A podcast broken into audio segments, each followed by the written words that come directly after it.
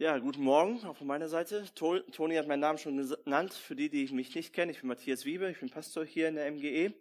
Und heute starten wir mit unserer neuen Predigtserie und die heißt Daniel, Leben als Christ in einer herausfordernden Welt.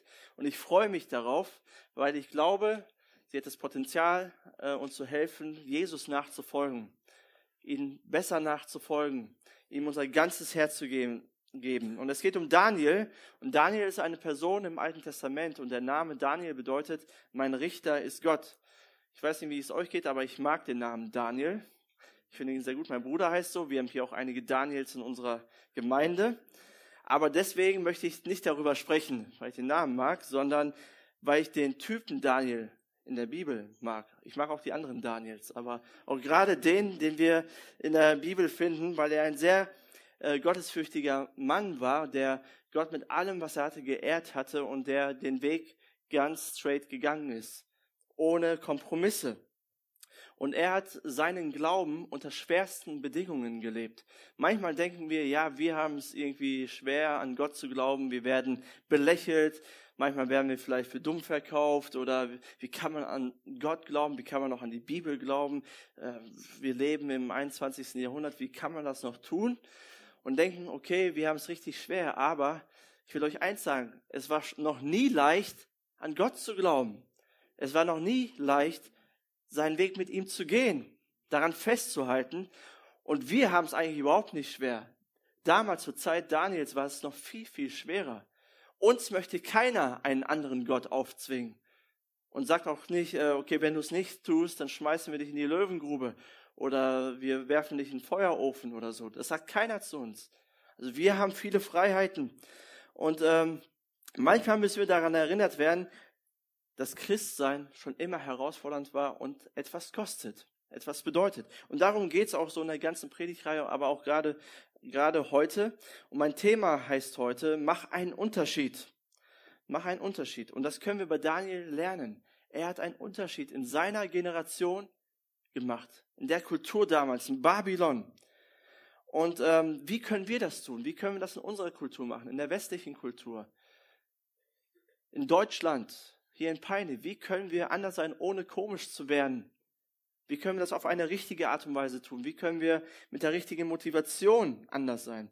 Und ich möchte, bevor ich äh, mit dem Kapitel, mit Kapitel 1 starte, möchte ich euch noch so ein bisschen Hintergrundwissen mitgeben. Das ist, ähm, hilft uns, denke ich mal, die Situation damals zu verstehen. So einmal zum Daniel-Buch. Das finden wir im Alten Testament. Und das Daniel-Buch ist eine Apokalypse. Also, oder eine, ja, ich würde sagen, das ist die Offenbarung des Alten Testaments. Wir haben ja im Neuen Testament das Buch Offenbarung, wo wir viele Dinge, komische Dinge beschrieben sehen, wie es am Ende der Zeit wird. Und das finden wir im Alten Testament bei Daniel. Und äh, die Botschaft, die Hauptbotschaft, die sich im ganzen Buch durchzieht, ist, die Reiche dieser Welt, die Könige dieser Welt, die werden vergehen. Aber das Reich Gottes wird kommen und es wird bestehen bleiben. Und das sehen wir immer wieder in diesem Buch. Und Daniel hatte dort ähm, verschiedene Visionen dazu. Und das Buch Daniel, und ich empfehle es euch selber zu lesen zu Hause, weil wir werden nicht das komplette Buch durchmachen, weil es zu viel ist. Aber lest es euch selber mal durch und das ist sehr interessant. Aber das Buch Daniel besteht aus zwei Teilen. Äh, einmal von Kapitel 1 bis 6, dort finden wir die Geschichte von Daniel und seinen Freunden. Darum geht es auch heute. Und dann von äh, Kapitel 7 bis 12 finden wir die Visionen von Daniel. Das, was er gesehen hat über das Ende der Zeit. Und ähm, ich möchte euch so ein bisschen die Hintergrundgeschichte von Kapitel 1 mitgeben, damit wir die Brisanz so ein bisschen spüren. Weil oft, oder wir können heutzutage nichts damit anfangen, weil es eine ganz andere Zeit war damals. Wir spüren das gar nicht mehr. Okay, was hat denn Daniel so empfunden damals? Was haben so seine Freunde empfunden? Wie ging es ihnen? Weil wir in einer ganz anderen Kultur, in einer ganz anderen Welt leben. Aber zu der Zeit, als Daniel, oder Kapitel 1, als Daniel, als es Daniel gab, gab es einen König von Babylon, der hieß Nebukadnezar. Sag mal Nebukadnezar. Ein paar können das gut aussprechen. Das ist ein komplizierter Name. Nebukadnezar. Und er war kein guter König. Er war ein sehr, sehr böser König. Er hat Jerusalem zerstört. Er hat nicht nur Jerusalem zerstört, sondern er hat den Tempel auch zerstört. das Heiligtum der Juden. Das, das der zentrale Ort. Und er hat nicht nur den Tempel zerstört, sondern er hat alle religiösen Symbole aus dem Tempel entwendet. Und hat gesagt, hey, es soll euch nichts mehr daran erinnern, oder er soll euch nichts mehr an euren Gott erinnern. An euren Gott zu glauben, ist dumm, ist altmodisch. Das macht man heutzutage nicht mehr. Glaubt an meinen Gott. Betet mich an, betet meine Götter an. Und er hat nicht nur die Stadt, nicht nur den Tempel, nicht nur die religiösen Symbole der Juden damals zerstört, die ganz wichtig waren für sie, sondern er hat ihnen auch die Zukunft und die Gegenwart genommen. Und zwar befahl er seinem Diener, und dazu kommen wir auch gleich noch, befahl er seinem einem seiner Diener, die besten und die gesündesten und die schlausten jungen Männer der Nation zu finden von Israel und sie ausbilden zu lassen, damit sie in seinem Königreich dienen können. Er hat die Zukunft und die Gegenwart zerstört. Und der erste Punkt, den ich mit euch durchgehen möchte, ist, mach einen Unterschied, indem du kein angepasster Christ bist. Mach einen Unterschied, indem du kein angepasster Christ bist. Und ich lese vor aus Kapitel 1 ab Vers 3. Und dort heißt es, danach befahl der König seinem höchsten Hofbeamten, Aspenas, sein Spitzname war Asch, vermute ich mal, Gebt euren Kindern nie diesen Namen, das wäre nicht gut für sie in der Schule, aber der hieß Aspenas. Er, soll, er solle von den Israeliten junge Männer auswählen, die aus dem Königsgeschlecht oder aus den vornehmen Familien des Landes stammten und sie an den Hof bringen. Mit anderen Worten, ich will die Creme de la Creme, ich will die Besten haben aus eurer Nation. Ich möchte die mit dem größten Potenzial haben. Ich möchte die, die am erfolgversprechendsten sind, die meinem Königreich am besten dienen, die mir am, am meisten weiterhelfen. Und dann Vers 4 sagt er, Such nur die Männer aus, an denen man keinen körperlichen Fehler finden kann. Außerdem müssen sie gut aussehen, eine umfangreiche Bildung vorweisen und von schneller Auffassungsgabe sein. Nur die jungen Männer, die dies alles erfüllen, sind geeignet für den Dienst am Palast des Königs. Und dann unterrichte sie in der Sprache und den Schriften der Babylonier. Das ist doch mal eine Stellenbeschreibung, oder? Das würde heutzutage nicht mehr gehen. Das wäre Diskriminierung. Stell dir mal vor, in der Stellenbeschreibung steht drinne, ohne körperlichen Fehler. Wer kann das behaupten von sich, oder? Jeder hat doch so seine, seine Fehler an seinem Körper, die man versteckt, zu verstecken versucht und so weiter. Ich frage mich, wie es damals möglich gewesen ist. Oder die müssen gut aussehen. Das darfst du nicht reinschreiben. Ich meine, viele gehen danach auch heutzutage, aber man darf es nicht reinschreiben. Das geht nicht die, die eine umfangreiche Bildung haben, die eine schnelle Auffassungsgabe haben. Und sie sollten auch die Sprache lernen. Warum sollten sie die Sprache lernen? Und Nebukadnezar war schlau. Er, möchte, er sagt damit, ich möchte, dass sie so sprechen wie wir und dass sie so denken wie wir. Ich möchte, dass sie die Schriften studieren von uns, dass sie unsere Kultur wirklich begreifen und sich integrieren. Und Nebukadnezar wusste schon damals, dass Sprache ein wichtiger Teil ist, um sich in eine fremde Kultur zu integrieren. Er wusste, wenn du die Sprache nicht beherrschst, wirst du die Kultur niemals verstehen. Das ist auch heutzutage so, aber damals war es genauso. Dann Daniel 1, Vers 5. Der König legte auch fest, wie viel sie täglich von der königlichen Tafel zu essen und aus dem königlichen Weinkeller zu trinken bekommen sollten. Und nach dreijähriger Ausbildung wollte er einige von ihnen zu seinen Ratgebern machen. Also daher haben wir unser Ausbildungssystem. Das geht ja auch meistens drei Jahre. Ne? Das ist ein Scherz. Aber ich dachte mir, ja, irgendwo müssen wir das ja herhaben. Okay, manche Ausbildungen gehen auch dreieinhalb Jahre. Aber drei Jahre scheint eine gute Zeit zu sein. Jesus war mit seinen Jüngern drei Jahre unterwegs. Wir haben drei Jahre. Damals waren drei Jahre. Aber das war wirklich ein ausgereifter Plan, eine richtige Strategie, wie man die jungen Männer mit der babylonischen Kultur indoktrinieren kann. Er wollte, dass sie so denken wie die Babylonier, dass sie sich so verhalten wie die Babylonier und dass sie so glauben wie die Babylonier. Er wollte sie komplett haben. Er wollte alles von ihnen. Und ich will das mal übertragen auf die geistliche Welt. Wir haben, oder die, die gleiche Strategie hat unser geistlicher Feind. Der Fürst der Dunkelheit, der Fürst der Finsternis. Er will, dass wir so denken wie er. Er will, dass wir so handeln wie er es vorgibt. Er will, dass wir das glauben, was er uns sagt, dass wir glauben sollen. Er will alles von uns haben, unser geistlicher Feind, der immer gegen uns schießt, der alles von uns haben will. Und dieser geistliche Feind nennt sich Satan. Und ich glaube, dass er möchte, dass jeder Mensch auf dieser Welt genau das Gegenteil tut von dem, was Gott eigentlich für unser Leben geplant hat.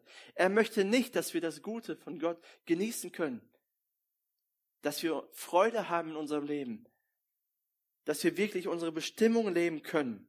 Er versucht Menschen zu zerstören und die wunderbaren Pläne Gottes zunichte zu machen, dass Menschen ja niedergemacht werden, dass es ihnen schlecht geht.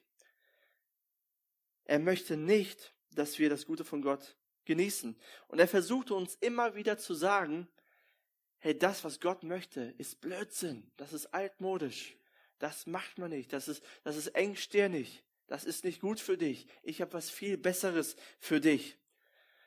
Und ich glaube, es ist unmöglich, ein Christ zu sein, aber trotzdem den Standard dieser Welt zu leben. Es ist unmöglich, ein angepasster Christ zu sein und trotzdem geistlichen Erfolg zu haben. Was ist ein angepasster Christ? Das ist ja auch der erste Punkt. Mach einen Unterschied, indem du kein angepasster Christ bist. Was ist das? Die sehen wir überall, auch hier gerade in unserem Land. Wenn du sie fragst, ja, glaubst du an Gott? Dann würden sie vielleicht sagen, ja, klar. Also irgendwas muss es ja geben. Also die meisten, nicht alle, aber die meisten würden sagen, irgendwas Höheres kann ich mir vorstellen, dass es ja sowas gibt.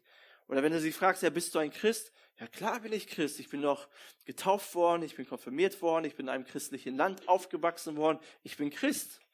Ich bin, ich gehöre dazu und natürlich, ich gehe Heiligabend und Ostern ab und zu in den Gottesdienst.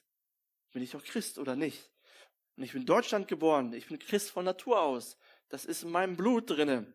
Ja, gibt es denn ein äußeres Zeichen? Kann man denn sehen, dass du ein Christ bist? Ja klar, ich bin ein guter Mensch. Ich tue so viele gute Dinge und ich strenge mich wirklich an, äh, das Richtige zu tun. Und übrigens, mein Nachbar, der ist viel schlimmer als ich, also so schlecht kann ich doch gar nicht sein.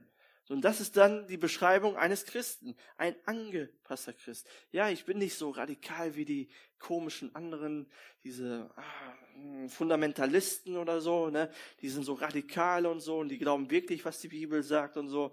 Ähm, so bin ich nicht, aber trotzdem so ein bisschen religiös bin ich. Das würden die meisten vielleicht sagen. Und ich glaube, es ist unmöglich, so eine Art von Christ zu sein und trotzdem geistliche Durchbrüche zu, zu erleben oder, oder äh, Versuchungen zu überwinden. Zu überwinden, zu leben hier als Christ auf dieser Erde. Es ist unmöglich, Gottes Willen zu leben. Kann man denn einen Tag in Fitnessstudio gehen oder laufen gehen an einem Tag im Jahr oder körperliche Arbeit tun an einem Tag im Jahr und sagen, ich bin körperlich fit? Ist das möglich? Nee, ist nicht möglich. Das ist gelogen. Oder kannst du einmal im Jahr zu deiner Frau sagen, ich liebe dich und dann erwarten, dass sie dir das tatsächlich glaubt? Oder zu deinem Mann? Oder kannst du für 75 Minuten in der Woche in den Gottesdienst gehen? Oder manche 65 Minuten, wenn man zu spät kommt. Habt ihr jetzt nicht damit gerechnet, dass ich das sage? Aber ist nicht schlimm. Und dann trotzdem erwarten, dass man geistig wächst? Nein, kannst du nicht. 75 Minuten reichen nicht. Gott muss wirklich Priorität in deinem Leben haben. Du musst ihn suchen, du musst ihn, dich abhängig von ihm machen. Du musst sagen, Vater, dir gehört mein Leben. Ich will dir alles geben. Ich will nichts zurückhalten. Ich will dir nachfolgen. Ich will in deinem Wort lesen. Ich möchte Zeit mit dir verbringen, um geistig zu wachsen. Ich möchte deine Stimme hören. Man kann nicht ein angepasster Christ sein und all diese Dinge erleben. Das geht nicht. Entweder alles oder gar nichts. Und Paulus drückt das in Epheser 6, Vers 11 und 13 so aus. Er sagt, legt die, sagt es mit mir zusammen, komplette, nochmal, nur das Wort komplette, legt die komplette Waffenrüstung Gottes an, damit ihr allen, nochmal, allen hinterhältigen Angriffen des Teufels widerstehen könnt bedient euch der ganzen Waffenrüstung Gottes. Wenn es dann soweit ist, werdet ihr dem Bösen widerstehen können und noch, und noch aufrecht stehen, wenn ihr den Kampf gewonnen habt. Legt alles an. Komplett, 100 Prozent. Damit du das Leben als Christ führen kannst, damit du überwinden kannst, damit du den Angriffen widerstehen kannst. Wir sind dazu berufen, einen Unterschied zu machen, anders zu leben. Wir müssen für unseren Glauben einstehen. Und das kannst du nicht, wenn du ein angepasster Christ bist. Und ich möchte das nicht. Ich möchte nicht angepasst sein, weil das viel zu viele schon machen. Ja, das, was der andere macht, mache ich auch. Ich will auch so leben wie der andere.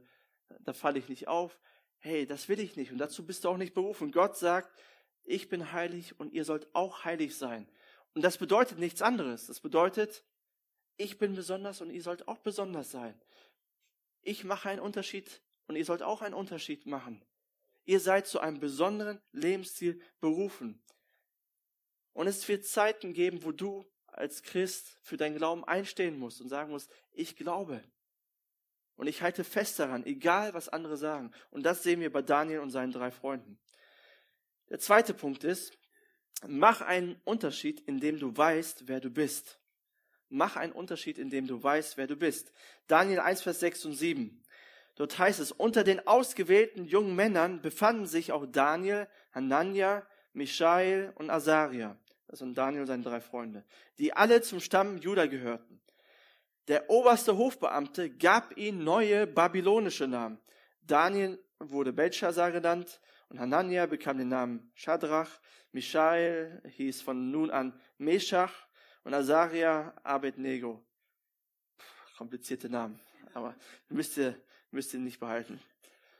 Aber warum wurden die Namen geändert? Diese jungen Männer Daniel und so weiter. So Daniel ist der einfachste Name, den kann man aussprechen. Aber diese jungen Männer, die waren so circa 12 bis 18 Jahre alt, vermutet man. Also sie waren jung, so in dem Zeitrahmen. Sie waren in der Pubertät oder gerade raus aus der Pubertät. Sie waren noch Schüler und sie wurden ihrer Heimat entrissen. Ihnen wurde alles genommen. Keine Eltern mehr da, keine Familie mehr da. Sie waren alleine. Ihr Tempel wurde zerstört. Ihnen wollte man den Glauben nehmen. Und dann wird noch ihr Name geändert.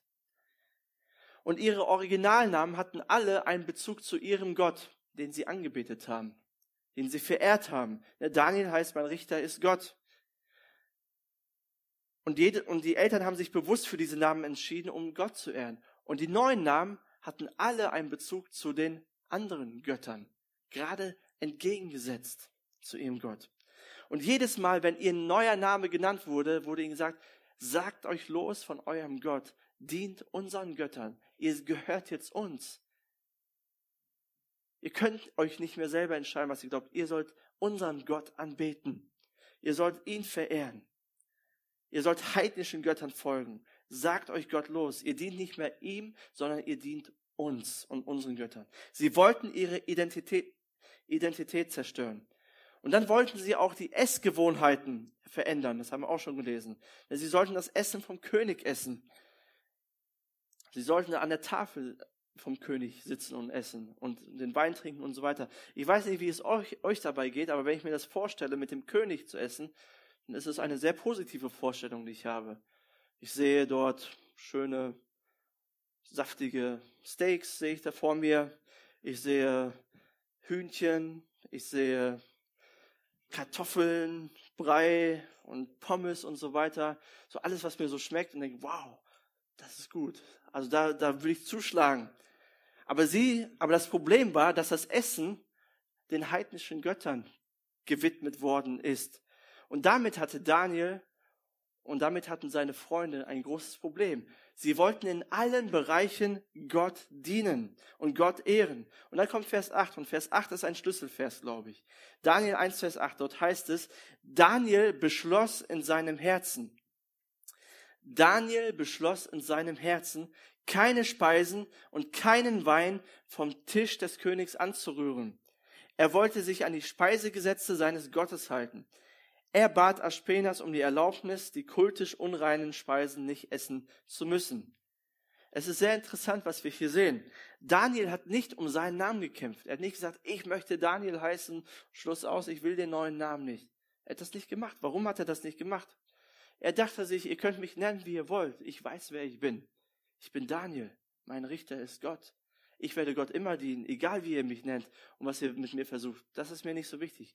Aber als es dann um Gott selber ging, um seine, um seine Gesetze, um das Essen, hat er gesagt, okay, ich setze mich für Gott ein. Ich werde Gott auch in dem Bereich ehren. Und ich werde auch hier einen Unterschied machen ich werde hier heilig sein und ich werde nicht das Gesetz brechen. Und das ist auch mein dritter Punkt. Mach einen Unterschied, indem du deine Entscheidungen im Voraus triffst. Mach einen Unterschied, indem du deine Entscheidungen im Voraus triffst. Und ich mag es, wie Daniel der Versuchung schon im Voraus widerstanden hat, bevor das Essen da war. Bevor die Versuchung kam, hat er beschlossen, ich werde das Zeug nicht anrühren. Und damit war er sehr erfolgreich. Stell dir vor, er hätte das nicht gemacht. Dann hätte er an dieser Tafel gesessen, am Tisch, das Essen wäre gekommen. Und jetzt mal ehrlich, wer kann dann schon widerstehen, oder? Und gerade wenn man Hunger hat, und dann siehst du das leckere Essen vor dir, und dann hätte er sich denken können, okay, komm, Gott wird mich schon nicht verurteilen, ich esse das jetzt einfach, ich muss ja auch was essen, ich habe schon lange nichts mehr gegessen, und das sieht gut aus, das Essen. Offensichtlich hat Gott seine Hände hier im Spiel. Er hat das irgendwie gemacht und es ist doch seins und so weiter. Er hätte Kompromisse machen können. Und ich glaube, ich glaube, viele von uns machen Kompromisse. Das Essen sieht gut aus, aber, aber Gott hatte einen anderen Plan. Daniel hatte einen anderen Plan. Er hat eine Entscheidung im Voraus getroffen, bevor die Versuchung kam. Und dasselbe gilt für uns. Wir müssen schon vor der Versuchung entscheiden, was wir wollen. Und ich glaube, der Heilige Geist möchte jetzt zu uns sprechen. Egal, was in Zukunft passiert, ich werde das und das tun. Egal, was kommt, ich werde eine Entscheidung treffen und ich will Gott mit meinem Lebensstil ehren. Ich entscheide mich, bevor ich auf diese Party gehe, werde ich mich nicht betrinken. Ich werde das nicht tun. Ich will es nicht tun. Egal, wer mich dazu verführen will. Ich werde in meinem Büro nicht über andere lästern, auch wenn das meine Kollegen machen. Ich werde nicht schlecht über meinen Chef reden. Ich will kein Teil davon sein. Und wenn das kommt, gehe ich raus. Oder du bist verheiratet und du entscheidest dich, ich werde nicht mit einem anderen Mann oder nicht mit einer anderen Frau flirten. Auch wenn das meine Kollegen alle machen und die das in Ordnung finden. Ich tue das nicht. Oder du entscheidest dich, so weit wie möglich, jede Woche in den Gottesdienst zu kommen, weil du sagst, okay, ich will meiner Familie dienen und ich will, dass wir eine gottesfürchtige Familie sind. Oder ich entscheide mich, meine Augen reinzuhalten. Ich möchte nicht zu irgendetwas verführt werden, was nicht gut ist. Entscheide dich jetzt, bevor die Versuchung kommt. Und das wird den Erfolg steigern in deinem Leben. Du wirst mehr überwinden. Das heißt nicht, dass du niemals mehr versagen wirst, oder dass du niemals mehr Fehler machen wirst, aber du wirst bewusster leben und du wirst öfters das Richtige tun. Und wenn du niemals einen Unterschied in deinem Leben machst und in deinem Lebensstil, wenn du dein Leben sich nicht von deinen Freunden und deinen Kollegen unterscheidet, dann solltest du dir überlegen, ob du wirklich Jesus nachfolgst mit allem, was du bist und hast. Daniel beschloss in seinem Herzen, keine Speisen und keinen Wein vom Tisch des Königs anzurühren.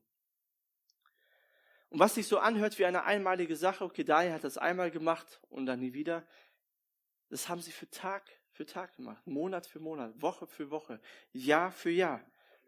Am Frühstückstisch, am Mittagstisch und am Abendtisch. Sie haben immer wieder einen Unterschied gemacht. Sie haben immer wieder gesagt, ich werde das nicht essen.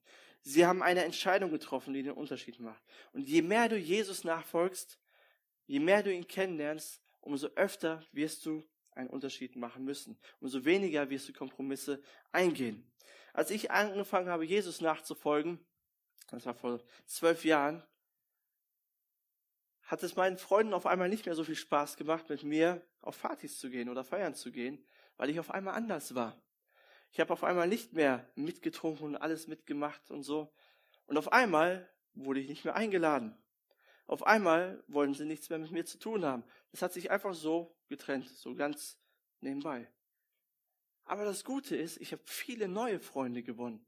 Ich habe eine neue Familie gewonnen. Ich habe was viel Besseres gewonnen. Und das meint Jesus auch, wenn er sagt, hey, wenn ihr mir nachfolgt, wird es euch zwar was kosten, aber ihr werdet viel, viel mehr zurückbekommen. Ihr werdet vielleicht eure Freunde verlieren, aber ihr werdet neue Freunde bekommen. Auch wenn es vielleicht im ersten Moment hart ist, aber es wartet etwas viel, viel Besseres auf euch.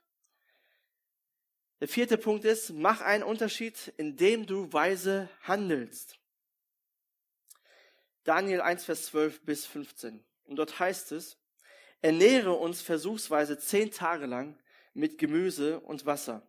Vergleiche nach Ablauf dieser zehn Tage unser Aussehen mit dem der anderen jungen Männer, die von den Speisen des Königs essen. Danach entscheide, wie du weiter mit uns verfahren willst, je nachdem, was du uns siehst, an uns siehst. Der Aufseher, Aufseher ging auf Daniels Vorschlag ein und führte diese, diesen Versuch zehn Tage lang durch. Am Ende dieser zehn Tage wirkten Daniel und seine drei Freunde gesünder und sahen besser genährt aus als die anderen jungen Männer, die von den Speisen des Königs gegessen hatten. Ich mag, wie Daniel hier handelt. Daniel handelt sehr weise. Er hat nicht protestiert und gesagt, hey, ich, ich werde das Zeug nicht anrühren, ich werde das nicht essen und ähm, ich glaube an Gott und so weiter und wir machen einen Hungerstreik jetzt und bevor ihr uns was anderes, nichts was anderes gibt, werden wir hier fasten und nichts essen. Das geht doch gar nicht. Nein, Daniel hat keine Szene gemacht, sondern er hat einen Deal mit ihnen gemacht. Sie waren weise. Sie haben eine Alternative angeboten. Und im Endeffekt diente es dem Königreich von Babylon mehr. Ihr Lebensstil war besser für das Königreich von Babylon. Das werden wir gleich noch feststellen. Und ich möchte dir sagen, man kann anders sein, man kann einen Unterschied machen, ohne komisch zu werden. Leider werden manche Christen komisch, wenn sie anders sind. Und manchmal sind wir falsch anders, ohne Weisheit. Wir verurteilen andere Leute. Hey, wenn ihr nicht umkehrt, dann kommt ihr in die Hölle, wo Feuer ist und Zähne knirschen und so weiter. Das ist unweise. Sowas macht man nicht. Und das sollen wir auch nicht. Wir sollen die Leute auch nicht sofort mit allem möglichen christlichen Zeugs voll labern, sondern wir wollen, sollen Freunde werden. Wir sollen, wir sollen sie wertschätzen. Wir sollen für sie beten. Verurteile andere Menschen nicht, sondern bete für sie. Sag die Wahrheit, aber in Liebe. Erzähl ihnen lieber, was Gott in deinem Leben getan hat, als ihnen zu sagen, ja, was sie alles falsch machen. Erzähl ihnen lieber, was Gott verändert hat bei dir. Das ist viel besser als zu sagen, du böser Mensch, ich bin richtig und am Ende werden wir sehen, wer recht hat. Das macht man nicht. Und Daniel war weise. Er hat nicht protestiert, sondern er ging einen Deal ein, weil er wusste, okay, wenn ich andere Nahrung esse, dann wird es mir besser gehen. Wisst ihr, und es ist auch nicht peinlich und dumm, seine Meinung zu vertreten, wenn du danach gefragt wirst. Zu sagen, okay, ich habe diesen Standpunkt und an den glaube ich und den lebe ich und, äh, und ich halte daran fest. Solche Menschen werden bewundert. Das ist gut, wenn du deine eigene Meinung vertreten kannst, aber tu es ja eine, auf eine positive Art und Weise. Du musst auch nicht deine Bibel auf die Arbeit mitnehmen und Bibelverse zitieren, wenn irgendein Kollege was sagt oder deine Kollegen mit Traktaten traktieren und so weiter. Manchmal ist es auch gut, manchmal ist es vielleicht notwendig, aber sei weise. Meistens fragen sie selber nach. Meistens sehen sie an deinem Leben, okay, bei dir ist irgendwas anders. Irgendwie strahlst du oder irgendwie, ja, irgendwie bist du anders. Was machst du anders? Und da kannst du anfangen zu erzählen, was Gott in deinem Leben verändert hat. Und das ist gut. Der fünfte Punkt und der letzte Punkt ist, wenn du einen Unterschied machst, dann segnet Gott dich. Daniel 1, Vers 19. Der König unterhielt sich mit allen jungen Männern. Keiner jedoch konnte an Daniel, Hanania, Michael und Asaria heranreichen. So wurden sie in den Dienst des Königs gestellt. Gott hatte ihn, hatte sie gesegnet. Gott hat ihnen übernatürlich beigestanden. Die Jungs waren schlauer, sie haben bessere Noten geschrieben oder sie waren einfach, waren einfach reifer. Ne, wenn du besser in der Schule sein möchtest, das lesen wir hier, dann isst nicht das Essen von der Schulkantine. Oder, aber nebenbei ein Tipp, so ganz nebenbei. Gott hat Daniel Fähigkeiten gegeben, besondere Fähigkeiten, die herausstachen. Er hat ihm Fähigkeiten gegeben, Träume und Visionen nachher zu deuten. Er hatte Gunst beim König bekommen. Und sie, und sie alle haben die Geschichte zum Positiven beeinflusst. Sie haben einen Unterschied gemacht. Und stell dir vor, sie wären angepasst gewesen, hätten Kompromisse gemacht. Ach, ist doch nicht so schlimm. Wir sind halt jetzt in einer neuen Welt hier, neuen Stadt, neues Land. Und dann leben wir halt einfach so, wie die es von uns erwarten. Stellt, ihr vor, stellt euch vor, sie hätten nicht den Mut gehabt und gesagt, egal was kommt, wir stehen zu unserem Gott, wir stehen zu unserem Glauben. Wir würden nichts über die Jungs wissen. Wahrscheinlich gäbe es auch kein Daniel-Buch oder sowas. Die Geschichte wäre anders verlaufen. Und ich weiß nicht, wie es dir geht, aber ich möchte mutig sein. Ich möchte aufstehen für meinen Glauben. Ich möchte mich nicht zurückhalten. Ich möchte mich nicht schämen. Aber ich möchte weise sein. Und ich möchte mit ganzer Hingabe Gott dienen. Alles. Und wir machen einen Unterschied nicht, weil wir anders sein wollen, sondern weil Gott uns dazu berufen hat, anders zu sein. Wir ziehen die ganze Waffenrüstung Gottes an. Wir lassen uns nicht vom Fürst dieser Welt, von dem Gedankensystem dieser Welt unterkriegen. Und wir folgen Jesus Christus, weil er alles für uns getan hat. Jesus Christus, er kam auch in eine neue Welt. Das kannte er so nicht. Er hat im Himmel gelebt. Das war dort, ist ganz anders wie hier unten. Aber er kam auf diese Welt, um zu sagen, okay, ich will ich will diese Menschen verstehen. Ich will wissen, wie es ihnen geht, was sie hier durchmachen müssen. Und er kam in diese Welt. Und er hat einen Unterschied gemacht in dieser Welt. Er hat Hoffnung gebracht.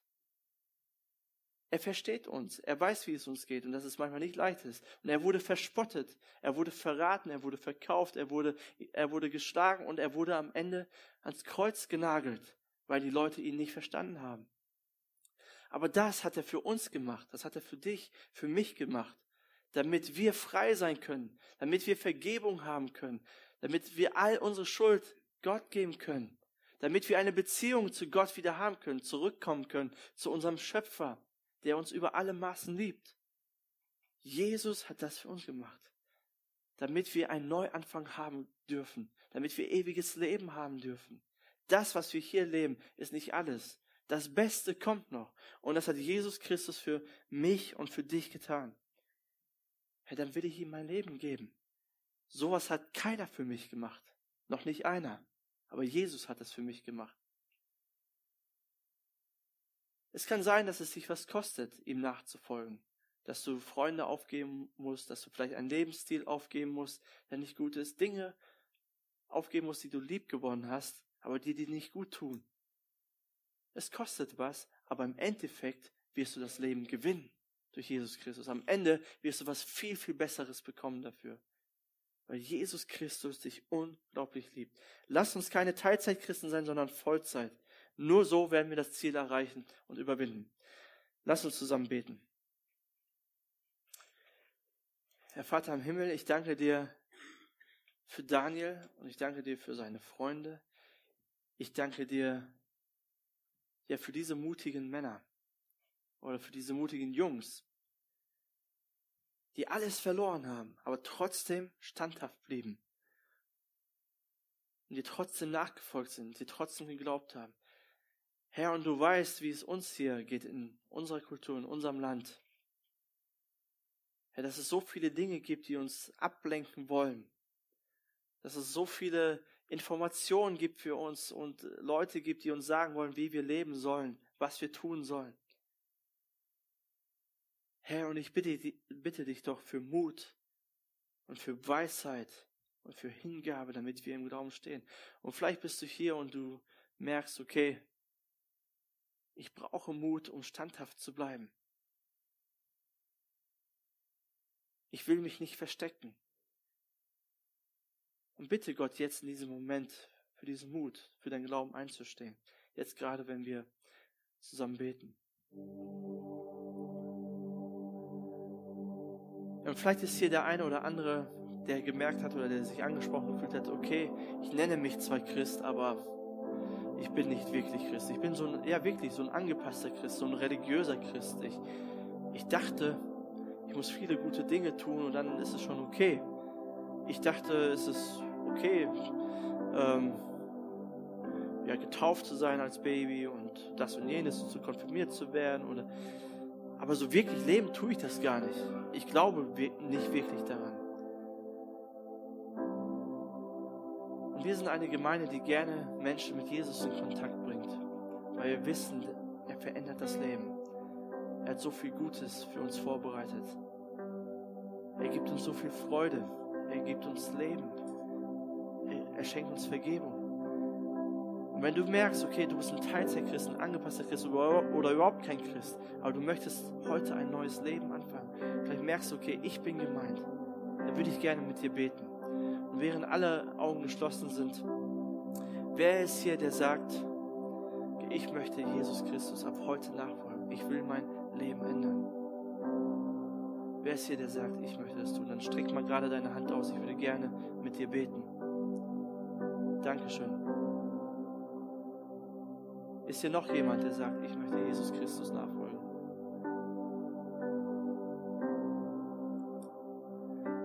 Du hast die beste Entscheidung deines Lebens getroffen. Das ist der Anfang. Und ich werde jetzt ein Gebet vorsprechen. Du kannst es in deinem Herzen nachsprechen, du kannst es flüstern, für dich selber annehmen, du kannst dein eigenes Gebet machen. Jesus, ich danke dir, dass du mich liebst. Ich danke dir, dass du an mich gedacht hast, dass du für mich am Kreuz gestorben bist. Und ich danke dir, dass du all meine Schuld auf dich genommen hast. Und ich will nicht mehr angepasst leben, sondern ich will dir mein ganzes Leben geben. Ich, will, ich gehe all in.